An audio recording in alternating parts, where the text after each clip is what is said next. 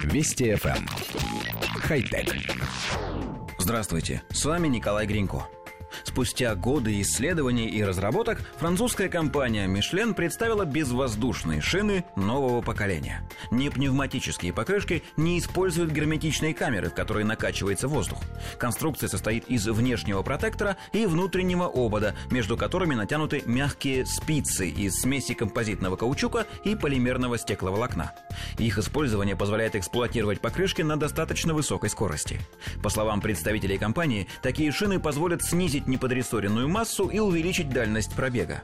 Если испытания пройдут успешно, то к 2024 году GM начнет предлагать безвоздушные покрышки для некоторых моделей своего ряда в качестве опции. Такие шины не боятся проколов, порезов и других повреждений, поскольку в них нет герметичной камеры. По той же причине они не теряют эксплуатационные характеристики из-за недостаточного или избыточного давления. Все это, в свою очередь, позволит снизить затраты на производство и утилизацию покрышек. Возможно, благодаря таким шинам совсем отпадет необходимость в наличии запаски, что в целом сделает автомобиль легче. Коллектив редакции нашей программы чуть ли не ежегодно рассказывает о том, что какой-нибудь производитель вот-вот выведет на рынок безвоздушные шины.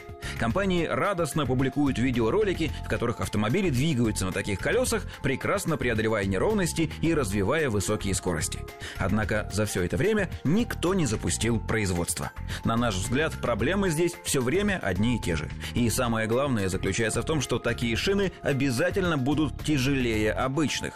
Там, где традиционно традиционно располагается воздух, теперь будут расположены множество упругих резиновых спиц, а значит общая масса, несомненно, возрастет. Это обязательно скажется на ходовых качествах автомобиля.